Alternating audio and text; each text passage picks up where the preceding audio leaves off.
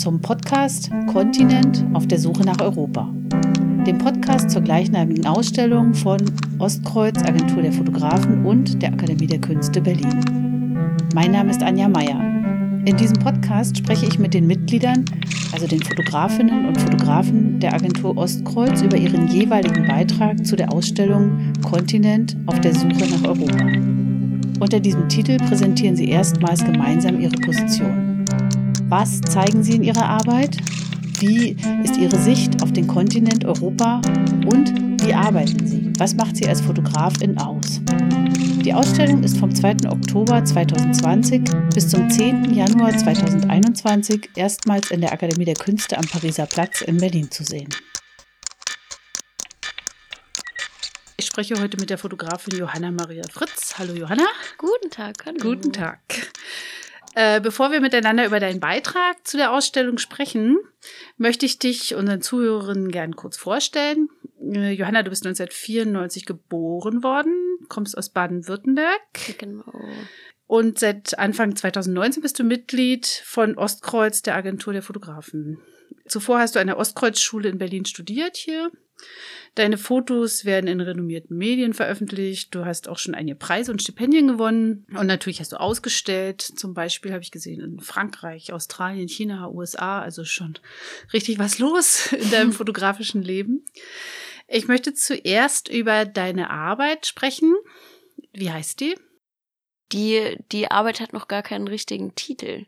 Also es geht um, um Magie und um eine bestimmte Hexe. Womit befasst sie sich denn? Äh, beschreibt das mal. Also wir sind ja hier so ein Audioformat, Podcasten ist was für die Ohren und äh, gleichzeitig wollen wir natürlich einen Eindruck verschaffen von dem, was die Besucherinnen und Besucher dort sehen können. Äh, bitte versuch doch mal deine Arbeit zu beschreiben. Was sehen wir und wie stellst du es dar? Genau, also ich bin letztes Jahr im April das erste Mal nach Rumänien gereist, um die mächtigste Hexe Rumäniens zu treffen. Also es gibt äh, viele verschiedene Arten von, von Magie, auch in Rumänien. Für mich war es aber wichtig, auch eine Roma-Frau oder eine Roma-Hexe zu begleiten, weil die, die Roma-Community schon nicht damit angefangen hat, aber schon einer der leitenden Punkte oder eine der leitenden Positionen sind, was, was die Magie in Rumänien angeht.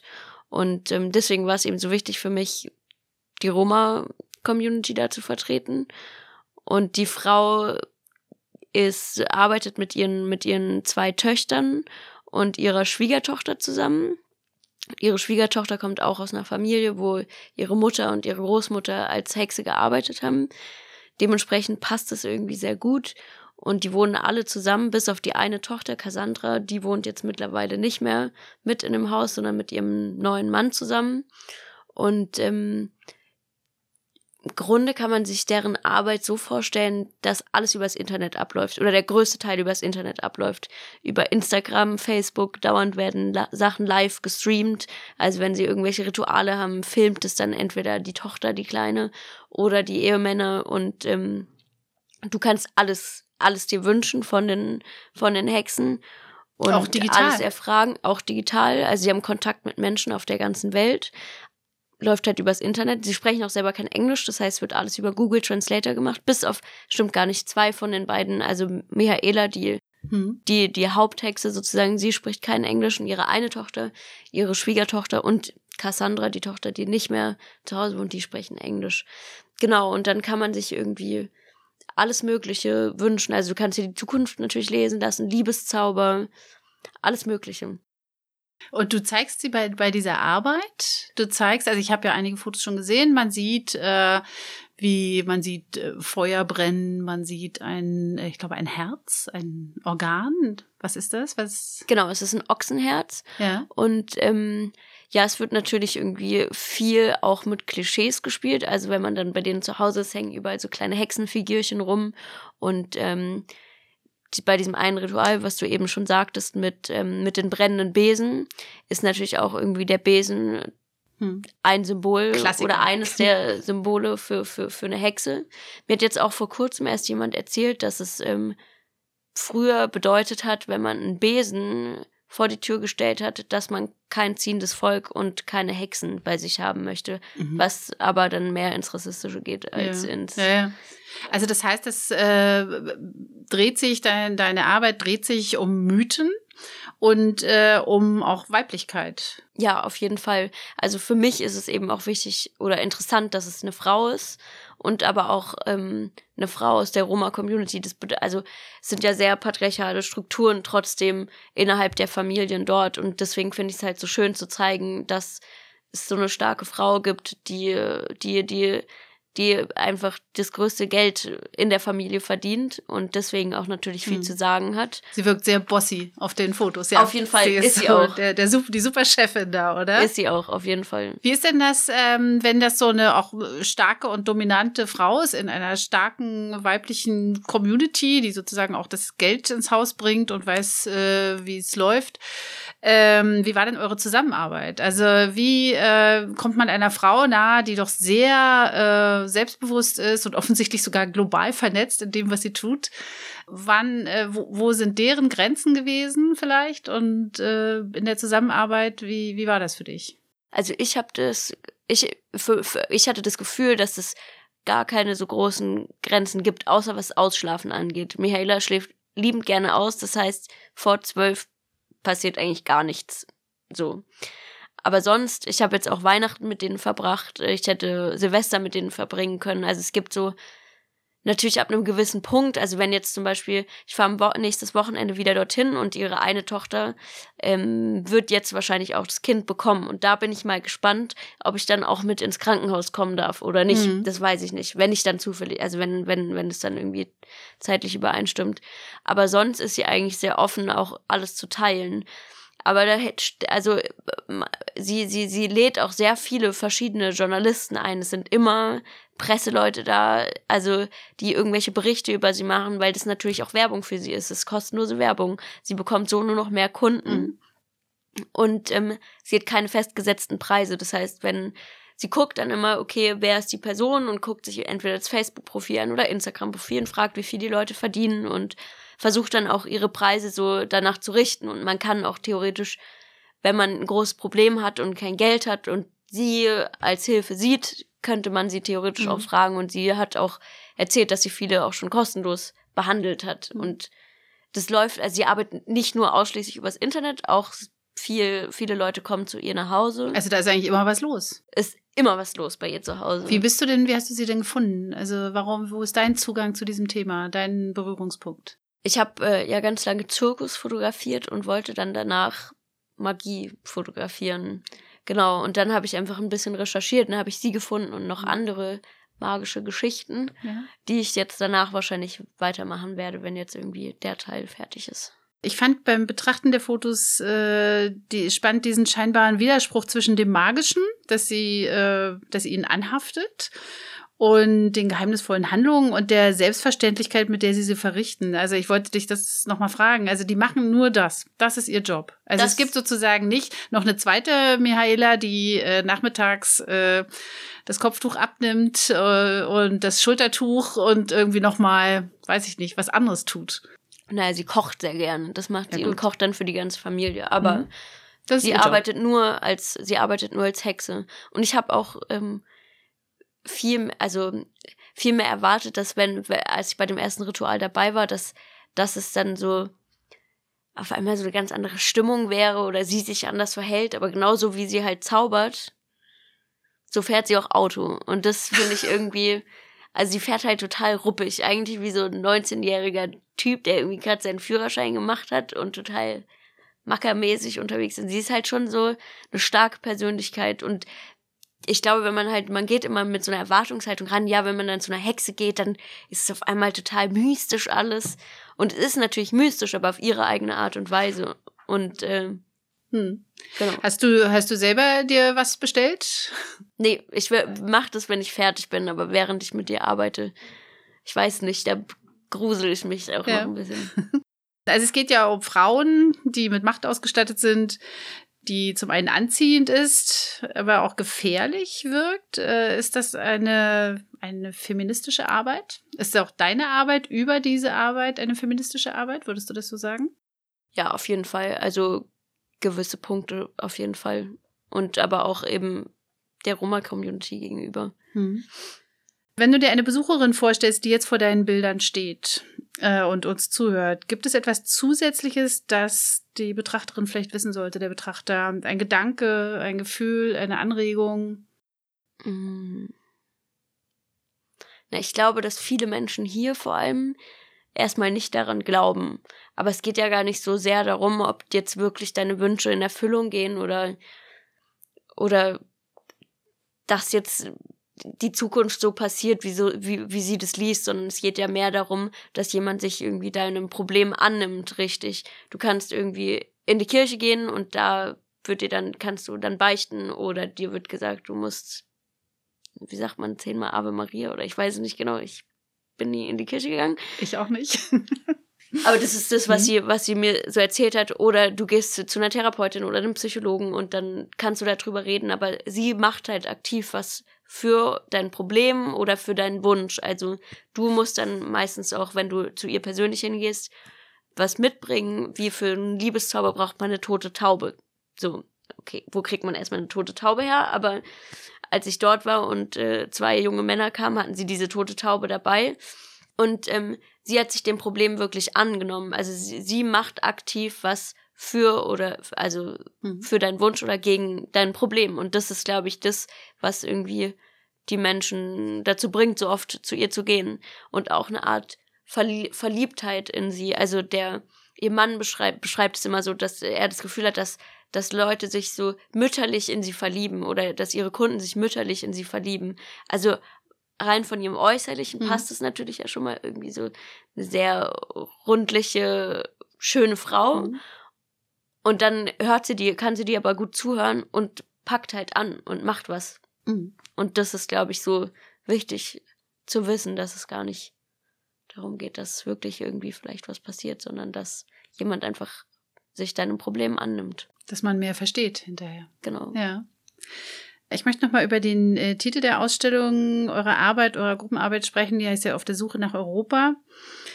Europa ist ja so ein Wort, das unglaublich überfrachtet ist ne? und äh, politisch wie so eine Monstranz vor sich hergetragen wird. Also mich würde interessieren, dein künstlerischer Zugang zu Europa, was assoziierst du eigentlich damit? Du bist ja noch sehr jung.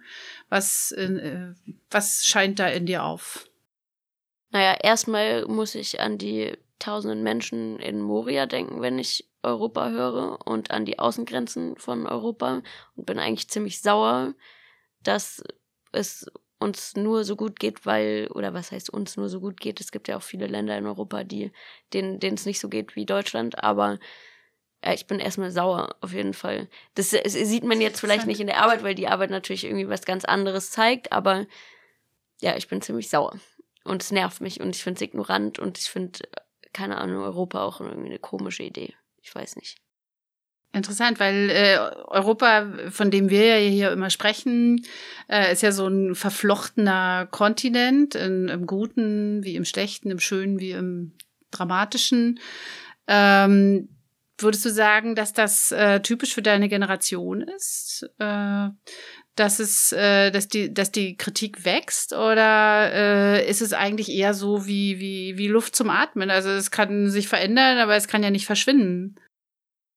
Ja, also natürlich ist es irgendwie unfassbar schön, dass wir uns hier einfach so bewegen können, es keine Passkontrollen gibt, mehr oder weniger, dass wir überall in Europa leben können, wo wir wollen.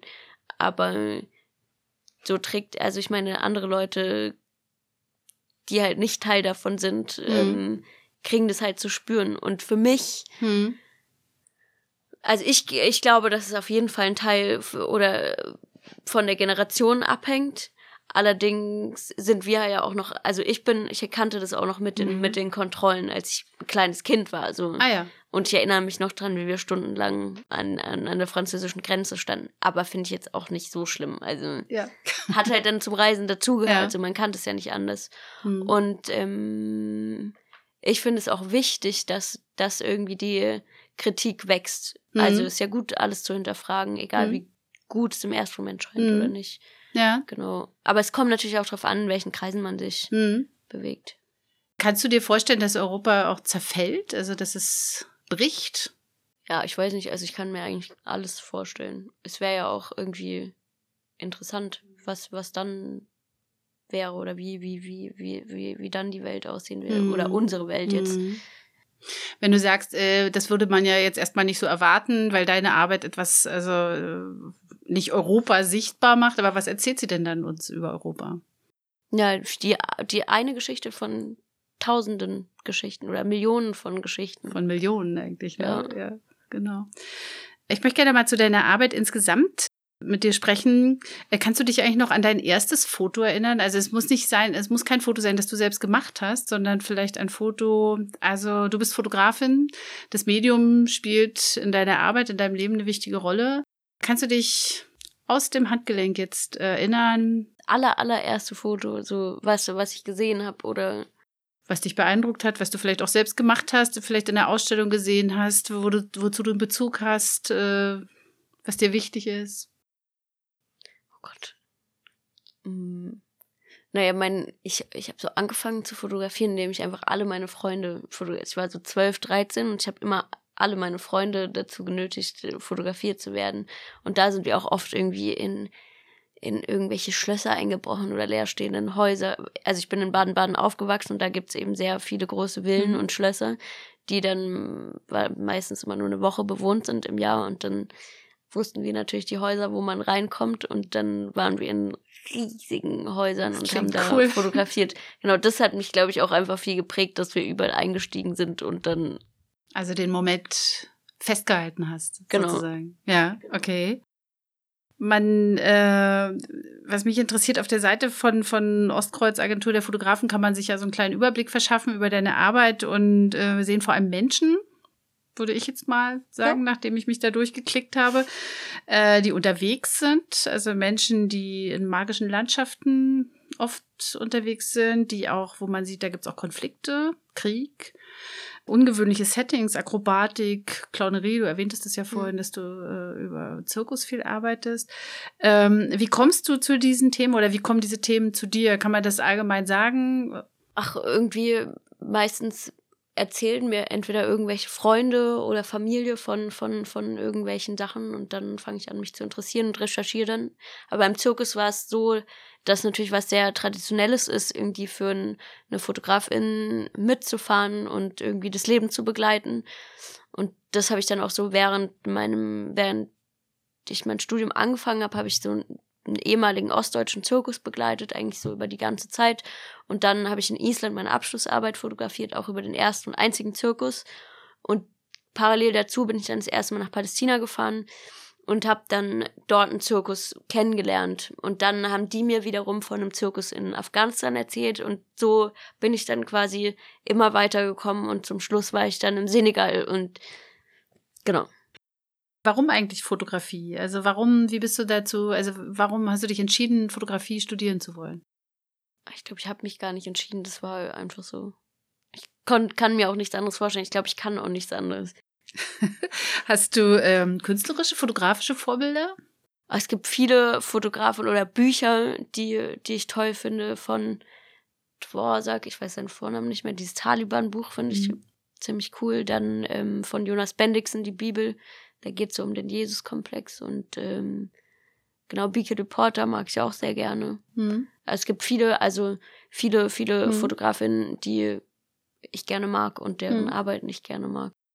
Gibt es eigentlich etwas, was du niemals fotografieren würdest? Also hat Darstellbarkeit für dich so eine Grenze, irgendeine Art, ästhetisch, moralisch, wie auch immer?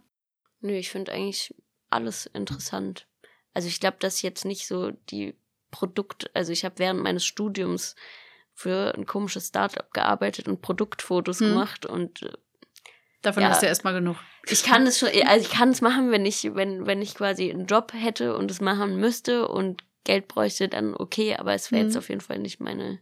Das wäre nicht deine Leidenschaft. Erste Leidenschaft. Mhm. Obwohl es wirklich auch wie eine Wissenschaft ist. Also ich habe auch lange einem Fotografen assistiert, der nur Produktfotos gemacht hat und der hatte dann um eine Halskette 30 verschiedene kleine Spiegel, die verschieden geneigt waren und also um dann Handwerk. verschiedene Reflexe reinzubringen. Das ist ein großes Handwerk. Ich, mir ist das mhm. zu viel gefummelt. Wie bist du eigentlich Mitglied von Ostkreuz geworden? Du bist ja 2019, glaube ich, äh, Mitglied der Agentur geworden.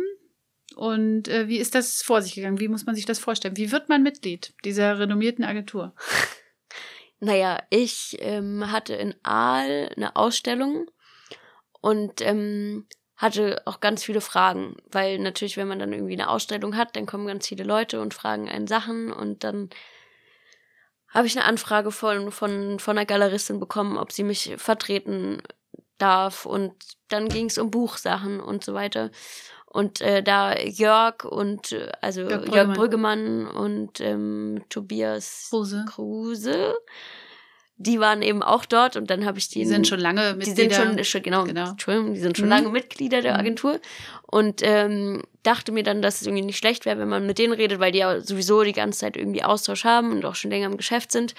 Und dann meinten die beiden, dass sie das mal, dass sie mich gerne mal vorschlagen würden. Nee, dass ich Ute doch, Ute, Ute Maler. Ute Maler doch mal treffen soll, weil die sich sehr gut auskennt mit Galerien und so weiter. Und ähm, dann haben wir uns getroffen und relativ am Anfang hat sie mich dann schon gefragt, ob ich denn Lust hätte, äh, in der Agentur zu sein und ob sie mich mhm. vorschlagen könnte. Und dann wurde ich eingeladen zu, nee, da musste ich erst meine Bilder, ein Portfolio dorthin schicken. Dann wurde ich eingeladen und musste an einem Abend dann oder sollte an einem Abend meine Arbeiten präsentieren und dazu erzählen. Und dann habe ich nachts noch den Anruf bekommen. Was bedeutet das für eine Fotografin, Mitglied einer Agentur zu sein? ziemlich viel Entlastung, würde ich erstmal sagen, weil man dann viel Papierkram nicht mehr machen muss, also Rechnung schreiben und wenn man, wenn jemand nicht die Rechnung, also so, manchmal, ich hatte es auch einfach oft nicht auf dem Schirm, wenn jemand die Rechnung nicht bezahlt hat und dann ist es mir irgendwie nach Monaten aufgefallen und dann dem so hinterher zu rennen, dann ist es aber auch unfassbar schön, einfach so, so, so viele andere und erfahrenere Kolleginnen zu haben, die man dann nach nach, nach all möglichen fragen kann und dann aber auch natürlich viel Kritik zu bekommen, wenn wir uns einmal im Monat treffen und die neuen Arbeiten zeigen oder neuen Fotos zeigen, dass viel darüber geredet wird. Das ist eigentlich ähnlich wie in der, wie in der Schule, wie in der Ostkreuz-Schule, dass jeder seine Bilder aufhängt und dann hm. wird eine Auswahl gemacht und man diskutiert und was könnte man irgendwie das nächste Mal besser machen, was findet man gut, was findet man nicht so gut.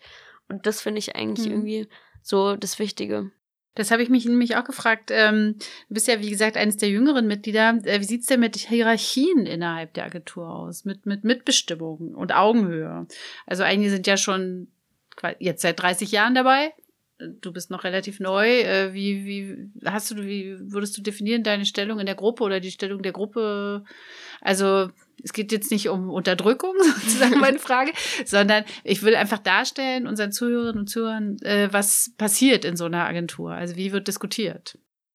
Also erstmal kann jeder sagen, was er möchte und ähm, kann, glaube ich, auch jeder seine Kritik einbringen, wie er möchte. Und äh, dann kommt es natürlich darauf an, irgendwie mit wem man diskutiert und um was es geht und welche Position. Natürlich bin ich jetzt irgendwie gerade erst gekommen und weiß vielleicht auch noch nicht so viel, was aber auch okay ist, aber ich kann trotzdem meine Meinung sagen und die wird genauso ernst genommen wie die Meinung von jemandem, der irgendwie schon länger schon länger dabei ist. Hm, also du machst einen sehr glücklichen Eindruck, während du mir das erzählst. ähm, eine äh, klassische Schlussfrage: Was ist denn dein nächstes Fotografieprojekt, dein nächstes Projekt? Woran arbeitest du gerade oder was kommt jetzt gerade auf dich zu? Genau, ich arbeite immer noch an den Hexen. Wie gesagt, da fahre ich jetzt auch übermorgen wieder hin und dann noch einmal. Und ich glaube, dass ich dann auch fertig bin damit. Und genau, nächsten Monat fliege ich in den Irak, um einen Workshop zu geben, aber das ist auch nicht so wichtig. Genau, also eigentlich weiterarbeiten an der Magie. Also mhm. ich möchte gerne nochmal nach Palästina, weil es da auch was zum Thema Magie gibt und in Nigeria auch. Das sind so gerade die Ziele. Aber erstmal mache ich mein Buch über Zirkus, was Anfang Juli rauskommen wird. Und jetzt bin ich, glaube ich, damit erstmal so Gut ausgelastet. Gut ausgelastet, ja. genau. Äh, allerletzte Frage. Gibt es etwas, was du gerne gefragt worden wärst von mir? Also gibt es etwas, äh, was du unbedingt sagen möchtest, was jeder hören soll, was wir hier besprechen? Hm. Nee, ich glaube, wir haben eigentlich alles ganz gut untergebracht. Also alles, was ich sagen wollte, habe ich irgendwo reinpacken können. Dann äh, vielen Dank, Johanna. Ich danke dir für dein Kommen. Ich danke dir für deine Auskunftsfreude und für das schöne Gespräch. Und viel Erfolg heute. Dankeschön. Bitte, bitte.